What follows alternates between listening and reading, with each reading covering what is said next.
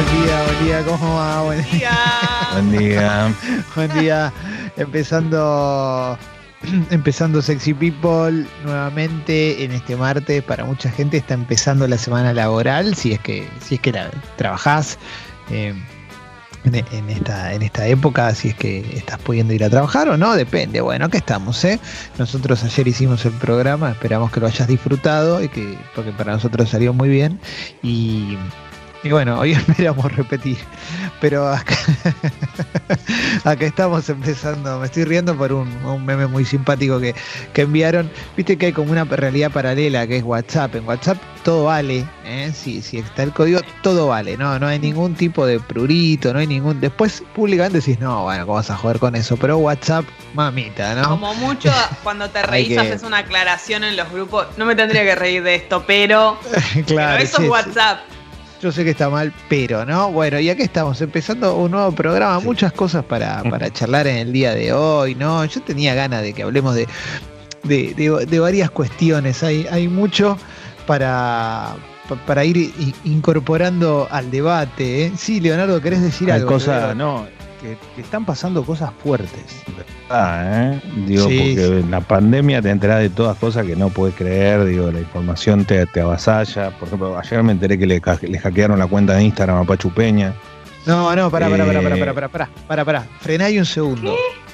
Frená ahí un segundo, porque esto no es una No. pelotudez. Primero, No, no es Lo de una Pachu boludez. Peña, por eso, por eso, o sea, no se puede hablar rápidamente. Esto es importante. Esto quiero que me- me- te quiero fantinear un poco, ¿entendés? Pará, pará, Ah, pará. Vos me estás diciendo que. es importante. Pero pará, Leo. Entonces y- las fotos de sonrisas no, era, no las mandaba él.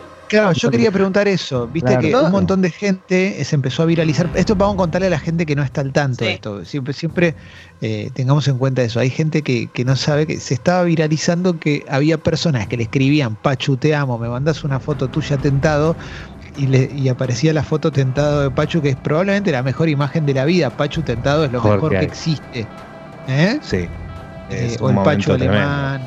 Y, y vos me decís que ahora esto es porque le habían hackeado la cuenta a Pachu. No, yo no sé si eso tiene que ver, pero puede ser, pero le hackearon la, la cuenta y tuvo que empezar una nueva y ya, bueno, ya obviamente ya lo empezamos a seguir, pero para mí esto, esto, esto es información de verdad. O Ahora, sea, pero me da pena. No, no se juega con. Pachu, Pachu es patrimonio nacional. Pachu es lo más grande que hay. Pachu, Pachu es, es un ser muy, muy querible, muy querido, muy maravilloso. Lo único, lo único que me queda como consuelo es que esa persona que entró en la cuenta de Pachu, por lo menos hizo feliz a mucha gente que creyó que Pachu le mandaba la foto. Entonces, Yo lo que no quisiera pensar, lo que no yo. quisiera pensar es que Pachu no estaría de acuerdo con el envío de sus sonrisas para hacer gente feliz. No ¿Quién va a quiero que se enoje. acuerdo? No quiero que, o sea, quiero que se enoje porque le hackearon la cuenta, pero no quiero que se enoje con el hecho de las sonrisas gratis. No, no, no, no, obviamente, obviamente, obviamente. Quiero decir también eh, que recién Sucho, que no se lava la cabeza hace tres semanas, lo estamos viendo por Skype, eh, más o menos impresionante, loco, eh, impresionante, es el, el pelo más graso, Mario Graso de la vida. queda quieto. Pero hace una, una denuncia estigmatizante dentro del grupo de Sexy People y tiene que ver con. Eh, después vemos si lo podemos compartir, eh, la, la foto del chat, para que la gente que escuche el programa lo pueda ver. El look turro de, de Leo, ¿no? El look, el look turrón de Leo. eh, y, y lo estigmatiza también poniendo en el lugar de un potencial delincuente. Leo, hoy estás vestido, si querés, un toque barra, un toque turro, pero estás, estás lindo también, Más- estás está, elegante. está más turro que está más turro que barra. Sí, Eh, sí, sí, sí. estoy- Más turro por- a la gorrita, aparte de la gorra. Y Barcelona. No, por- lo que pasa, es tío, verdad. la verdad, tengo, tengo el pelo muy mal porque no dormí del todo bien y le me pasa lo mismo que a Sucho, ¿viste? Cuando te cabeceas la almohada te queda todo marcado, bueno, me queda todo marcado y, y me tengo una remera abajo y me puse una campera porque tenía frío. A la mañana me levanto yo con frío, ¿eh? no es no es hoy por el invierno, soy medio friolento en ese sentido. Después sí entro en calor al toque. Eh, así que capaz en cualquier momento me cambio. Aparte quería sentir la sensación del camperón, viste que cuando te, Claro. te lo puedes poner desnudo y que te abriga y que te hace fuego. Te conecta con, sale. con estar afuera, ponerte una campera. O sea, Te hace Eh, sentir el campera. camperón es, es- es ponerte una bolsa de dormir encima, el es camperón. tal Exacto. cual, es eso, es una bolsa de dormir, tal cual. Yo tengo es un mismo. problema con esos camperones, que es, un- es una falla mía, obviamente, que es cuando yo me pongo una campera muy grande, eh, cuando termina la campera ya están mis pies, ¿entendés? Entonces parezco, viste, claro, parezco, viste, como dos, dos eh, ñomitos, uno arriba del otro, que se ponen arriba del Pero para mí no importa, para mí no hay leyes de Claro, para mí cuerpos ta- en y- camperas. y, para mí también se usa así, ¿eh? O sea, se usa el lo- porque viste que hay uno que es largo, que es lindo ese, porque ese es como Sí. más, es como que te llega. para mí me gusta ese, ese me parece lo, eso me parece lo máximo, ¿eh? Para mí es la prenda más eh, más importante que tiene cualquier elemento deportivo, o sea, es como, es como lo máximo. Es, es- también es, es una señal identitaria también el camperón. Eh, en los últimos años se ha constituido como una señal identitaria eh, dentro de, de los códigos futboleros. Alexis, buen día. Hola, Papu, ¿cómo estás? ¿Qué haces, Pipi? Eh, vos sabés que yo, yo, yo tenía la misma inquietud que tenías vos, ¿no? Porque yo mido un, un metro sesenta y nueve clavado. Pero, ¿sabés cuándo se me fue? Un día, eh, Perú, Perú-Bolivia, Copa América 2015 en Háblame de Temuco. ese Alessi un poco. Háblame de ese Alessi. No, Háblame del un Alessi. há- Háblame del Alessi que está ahí. Háblame, háblame del Alessi Nah. que está en Perú, disfrutando, soñando, Estaba, no, no, viviendo. no, estaba, estaba en Chile, estaba en Chile, en Temuco. en Chile. 6 grados bajo cero. soñando. ¿Eh? 6, 6 grados bajo cero de térmica. En una cancha. Claro. así que Dame cualquier en una campera. cancha son 11 grados bajo cero. Sí. Eh, a partir de ese día no nunca más tuve ningún prurito con respecto, o sea, tuve tanto frío y me ¿Qué puse el camperón camperón? y la Háblame pasé de ese camperón.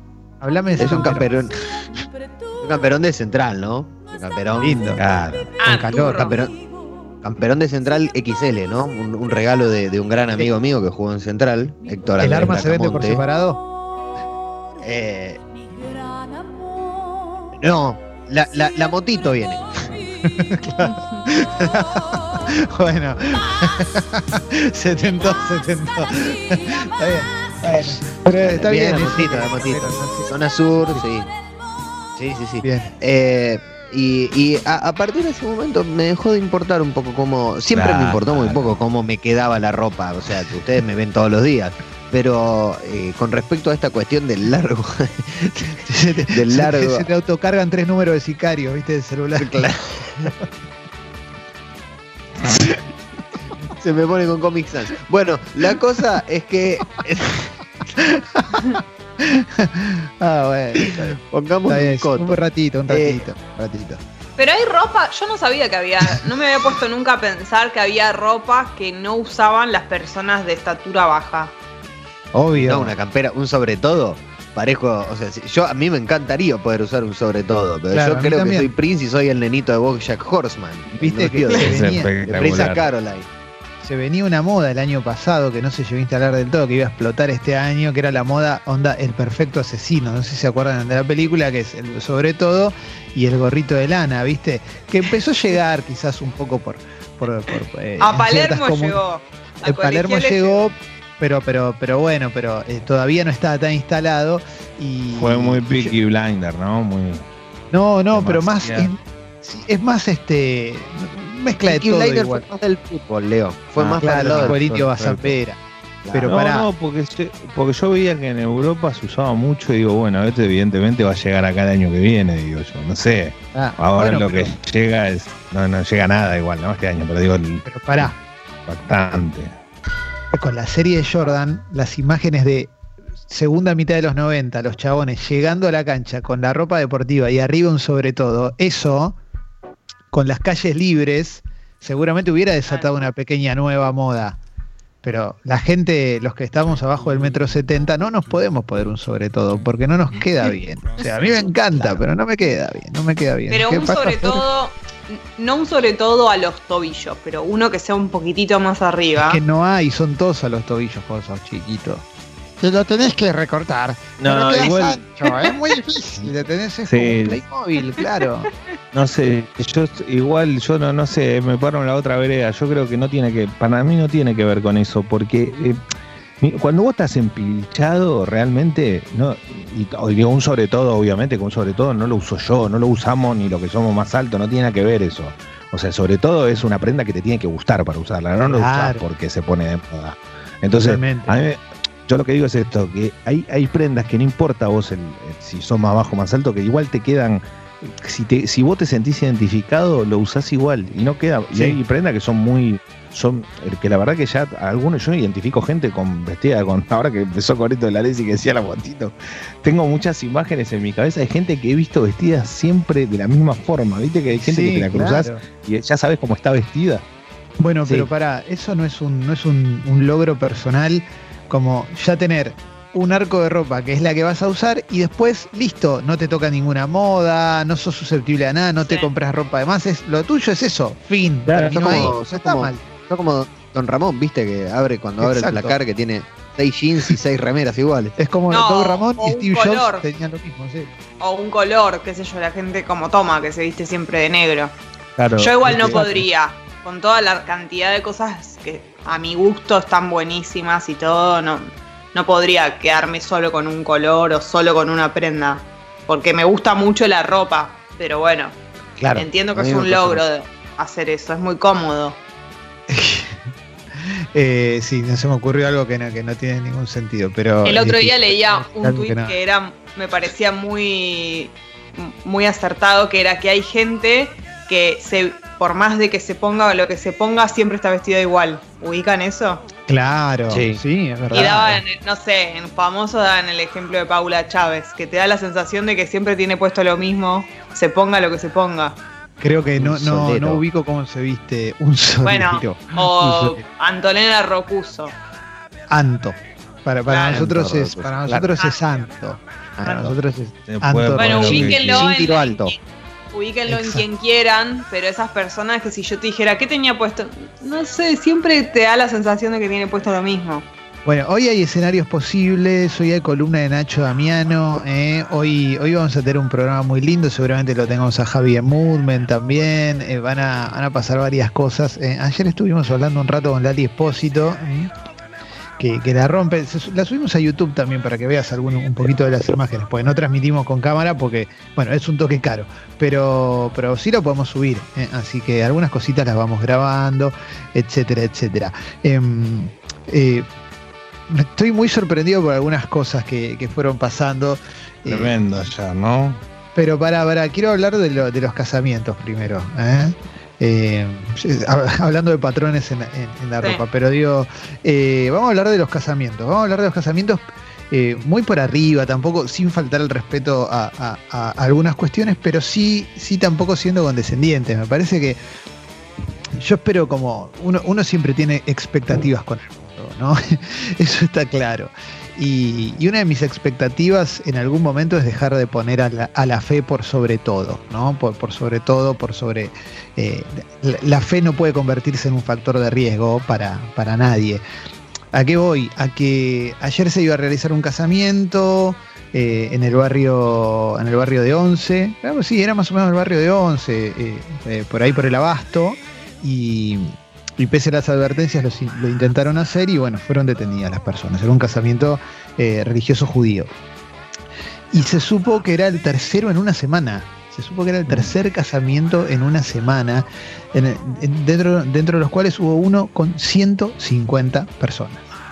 150 personas. Esto en medio de el encierro, la cuarentena. Esto va por afuera, por afuera, por supuesto, de las otras marchas que hubo ayer y todo eso se puede comentar después, dándole la entidad que se merece. Pero de este lado, de, este lado de, de, la ciudad sucedió esto, eh, que en, digo, la ciudad de Buenos Aires es un foco gigantesco de coronavirus hoy, que está creciendo constantemente y, y por supuesto que esto fue repudiado por la AMIA también. eh, esto no representa a la comunidad judía en su totalidad, pero sí hay hay un pequeño sector religioso que en este caso es un sector religioso judío, podría ser un sector ultra religioso o, su- no- o como les guste decirse, eh, de cualquier religión, que optaron por desobedecer y poner en riesgo un montón de gente. Un montón de gente. Y a mí ahí ya es cuando me empieza a hacer ruido. Me pasa con todas las religiones esto, ¿eh? Eh, no lo digo para atajarme, pero sí me pasa, me parece muy loco eh, seguir poniendo también a Dios, ¿no? Porque acá supuestamente es porque Dios, si no, la Biblia te lo dice y qué sé yo, pero tanto te va a castigar que en una pandemia no te va a perdonar si no haces el casamiento justo en medio del encierro.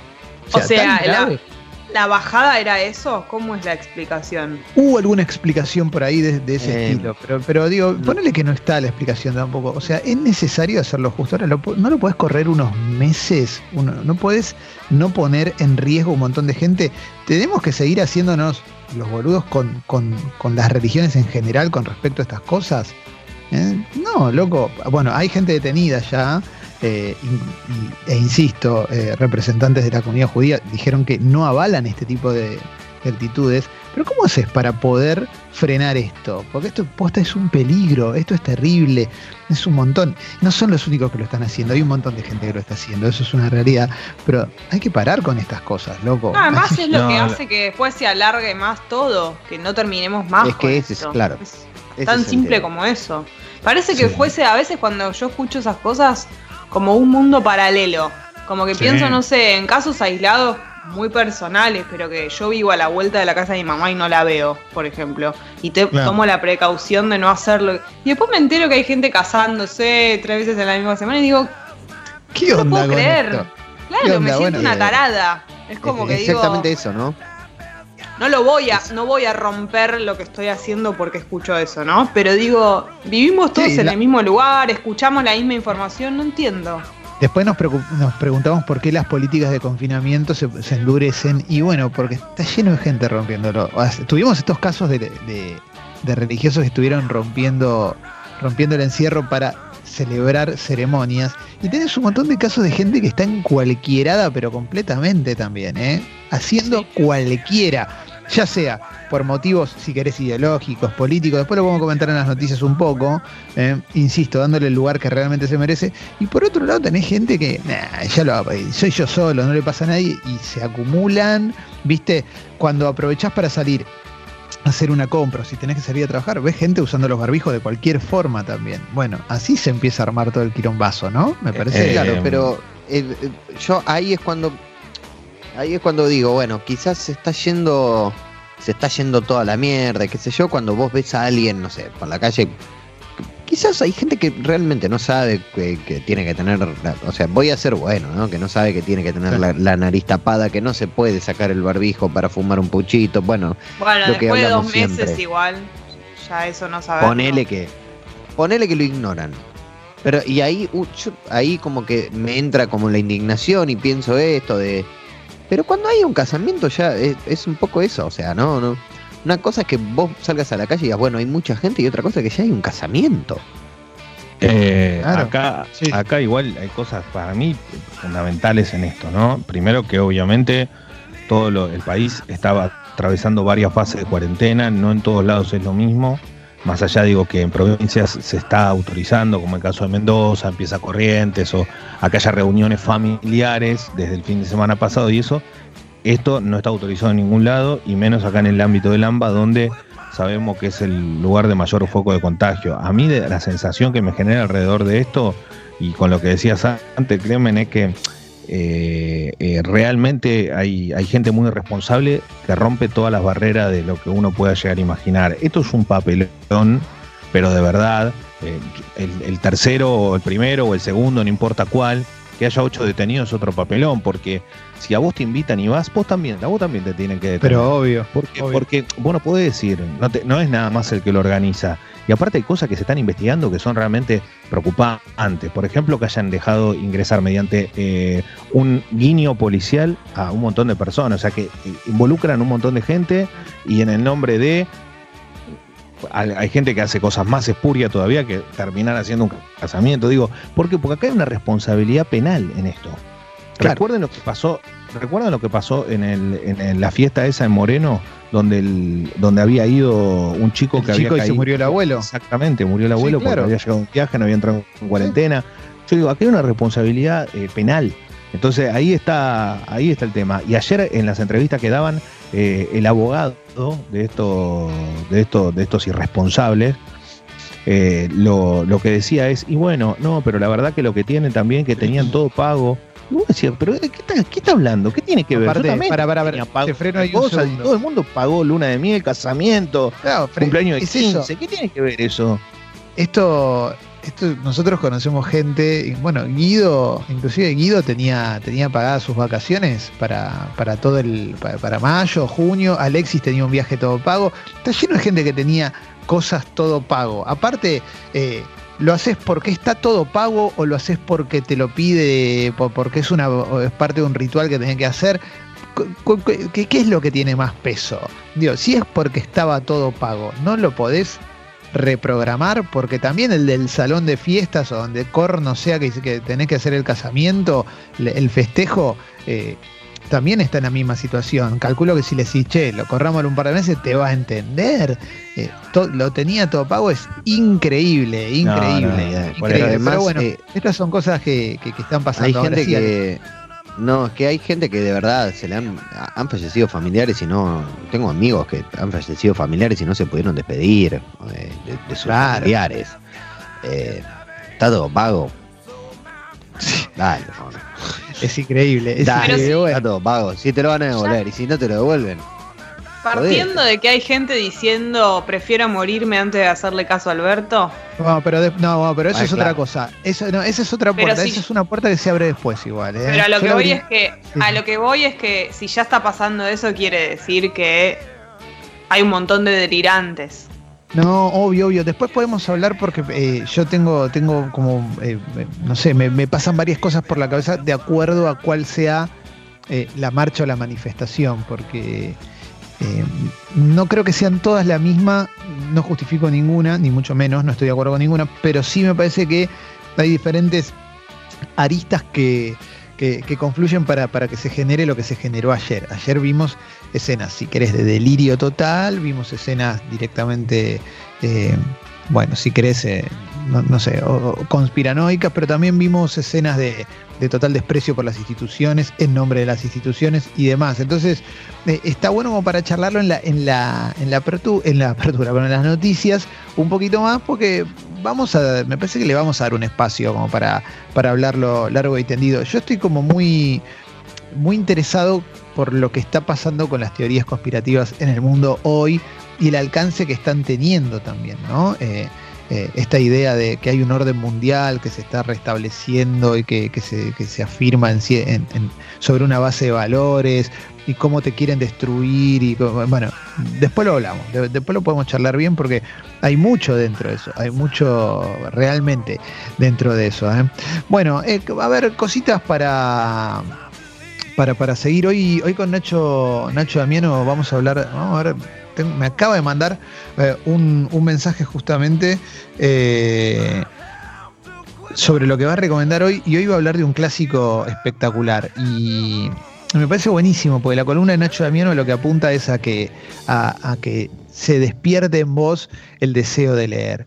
El deseo de leer es una de las cosas que probablemente te blinde, ¿eh? es la vacuna contra un montón de burradas que te pueden llegar. ¿eh? Si, tenés, si tenés herramientas de las que te puede dar la lectura, ya sea, eh, no estoy hablando solo de ficción, que, que- que leas, que te informes, que, que te formes, bueno, es de alguna manera es vacunarte contra un montón de, de- de pavadas que andan circulando por ahí. Y ¿Mm? además Eh. la lectura te da algo que no te da eh, las series, las películas, digamos, es, es otro, otro lugar que ocupa. No es que es lo mismo o te distrae de la misma forma, es otro tipo de, de entretenimiento si querés.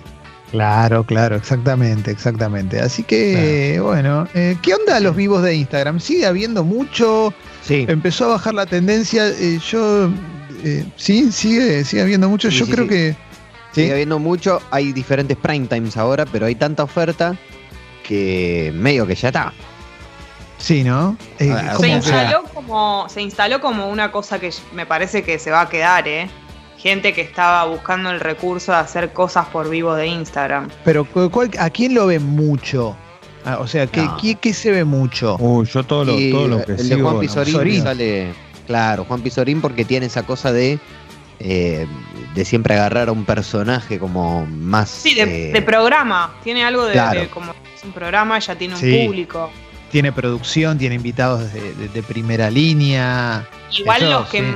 Los que más están teniendo son Lizardo Ponce y Janina La Torre. Claro, con Eso es Santi como- Maratea, esos son como Exacto. tipo 50.000 personas viéndolo, ¿no? Estamos hablando de algo, de un número tipo Más. alocado. Yani La. Torre, Janina La Torre tiene. Ya ni la pirámide, claro. La hacen Janina juntos. Hacen Ah, ya, Janina estaba. Eh, Yani vendía. Ah, claro, vi un, un Sí, esquema. es la de, claro. Michael Ya, Scott. no. Claro, claro. Tienen no. 50 mil, pero si cada uno de esos trae a tres amigos, Sí. van a tener 60 mil y después cada uno de ellos va a tener más seguidores. Che, les hago una pregunta con, con respecto, porque dijiste Michael Scott y, y ya estoy en la séptima temporada de The Office y ya estoy entrando en una que es Sí. la de Valdrá cómo lo vamos a extrañar. Sí. Y, y me gustaría preguntarles si les pasó eso alguna vez. Sobre todo, por ejemplo, estaba pensando que Leo vio Breaking Bad entera, ¿no? Eh, Oh. y cuando ya sabes que se está por terminar, ¿no les pasa que ya les agarra una cosita como de, uy, loco, ¿cómo voy a Sí. extrañar esto? ¿Cómo? Porque para mí es un pilar funda- fundacional, una piedra basal de mi estabilidad emocional en la cuarentena, es ver The Office. Y siento que Sí. ya cuando fuerte. se vaya Mike... Sí, sí, posta, para mí es re importante. A mí me está pasando porque yo ya estoy en la casi, no la mitad de la 8, pero más o menos. Entonces ya estoy en una de esas. Ya lo está Pero- sí. Sí, pero terriblemente. Igual me río mucho, ¿eh? Ayer, por ejemplo, me reí, hubo un capítulo que me reí mucho, eh, pero funciona, digamos, me río, no es que no me río más, pero lo extraño a él. Una cosa que yo hago cuando me pasan estas cosas con las series, que encima nunca resulta, es seguir a los eh, actores en Instagram, a ver qué hacen. Pero nunca me funciona con una serie que terminó. O trato de buscarlos en otros lugares, en otras Eso- series. Pero Eso era un no, problema. no rinde. Yo lo hacía eso con The Office, pa- particularmente cuando Sí. yo- Pero era un problema, porque claro, en aquel entonces yo la vi eh, de las siete temporadas, ponerle de las siete temporadas con, con, con Steve Carell. Cinco seguro las vi en vivo, pero seguro. Claro. O sea, en vivo cuando las daban acá. Creo que las daba FX, me parece. Y seguía a los actores. Y claro, el tema es que yo seguía a los actores, ponerle en Facebook en aquel entonces o en, Sí. o en Twitter. Y subían una foto y me spoileaban todo. Y claro, sí, sí. Y yo decía, claro, pero acá, mono, acá llegan, o sea, acá llegan raros los episodios.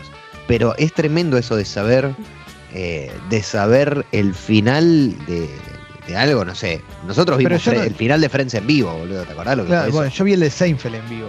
Pero también. pará. Pero Gracias pará, a mi yo, hermano.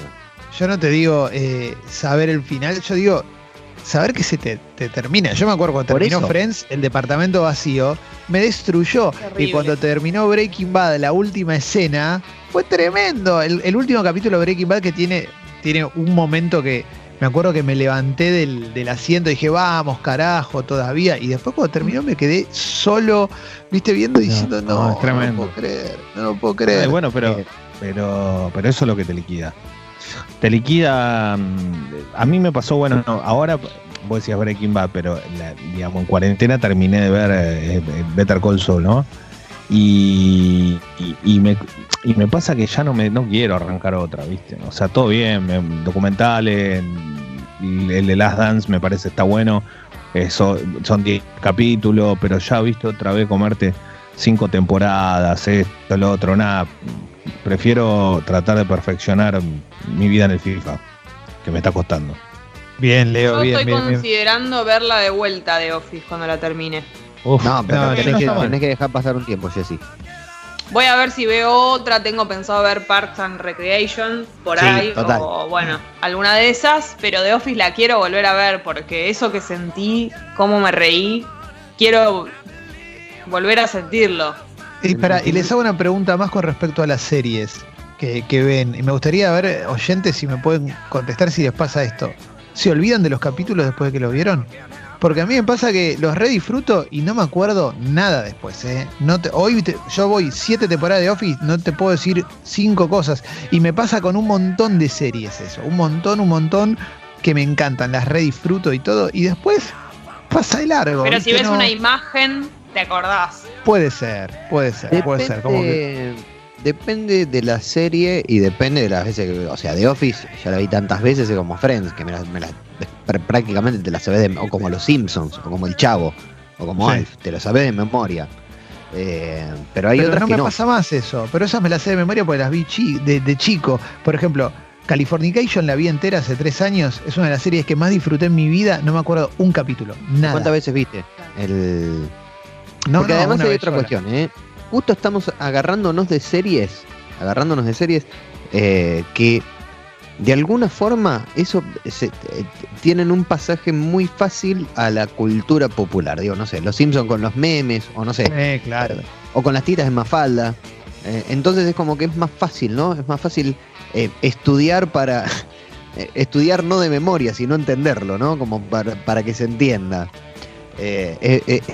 Tienen tanto, tanta penetración dentro de lo que es el- el- la cultura popular y el imaginario popular que después eh, eh, se te mete más fácil. Digo, los Simpsons yo Sí. debe, o sea, de verdad, hará ocho años que no veo un capítulo de los Simpsons. Y sin Y embargo me lo sé incorporado. todo. Claro, sí, me lo sé obvio. todo. Obvio, obvio, es verdad, es verdad. Es verdad. Yo creo que también cuando sos más chico, eh, las series las ves con, con otro tipo de, de- de atención. Yo hoy no, no le presto tanto atención a lo, a lo que veo en las series. Y quizás pasa por ahí, por eso me las olvido. Que, lo cual es bueno, porque después para volverla a ver, eh, puede, puede levantar. Yo No, ya yo- tengo igual las próximas. Me ¿no? parece Todo, que las distracciones también deben tener mucho que ver. Viste, cuando éramos más chicos no teníamos un montón de distracciones que ahora de adultos tenemos mucho más. Y, y eso tiene mucho que ver, como que estamos, no sé, boludeando mientras vemos una serie a veces. Claro. Bueno, antes era, era esperar a que llegue el. Yo lo que no puedo creer era el tema, el tema de la publicidad. Inclusive yo llegué en una época cuando yo era como muy, muy fanático de las series, hará unos 20 años, ponele 20, 19, Sí. yo era, era adolescente y veía y me- veía hasta, no sé, me, me acuerdo de que veía hasta Spin City, una, una Yo era, yo era sitcom. fanático de Spin City. Spin City, eh, Michael Que- Flaherty. Claro, Michael Flaherty con Heather Locklear y, y, y- y toda, el- toda esa- ese, ese cast de. que era que de Bill Lawrence, creo que era la serie. Eh, las grababa para después poder adelantar eh, en la parte de la, de la publicidad. Tenía dos Claro, VHS que dejaba grabando, creo que era Canal Sony, desde las 8 arrancaba el prime time hasta las 11, grababa las 3 horas y después veía. Si había alguna que no me gustaba, no, no la veía. No, sí, sí, yo también era muy, muy enfermito de todas las series. Es la, en la época pre, pre-furor, digamos, ¿no? La época pre- pre-furor, que era solamente Sony y ponerle Warner. Spin nada City más. era una gran serie de fines de los 90 que protagonizó Michael Fox y que tuvo que abandonar en un momento cuando la enfermedad del Parkinson se hizo más evidente y ya no la podía disimular y lo reemplazó eh, Charlie Sheen. Pero la serie era muy, muy buena. Yo me acuerdo un detalle que era hermoso del último capítulo de Michael Fox, que es que él dice, viste que dice que se va, se va a laburar Sí. otro, a otra ciudad. No, a- asume una culpa, yo me acuerdo, pues eh, lo enganchan, él trabajaba como de asesor del alcalde de Nueva York. Claro, sí. Y el, al alcalde de Nueva York se manda una macana Y la y asume él él y se asume va. al la culpa y se va. Bueno, pero cuando dice que se va, dice que conoce, dice que, llega a otro lugar y que conoce a un pibe que se llamaba Alex P. Keaton, que era muy copado, y ese y era su propio personaje en otra serie que había hecho, se llamaba Sí. Lazos Familiares, locura total. Bueno, una, una ñoñada.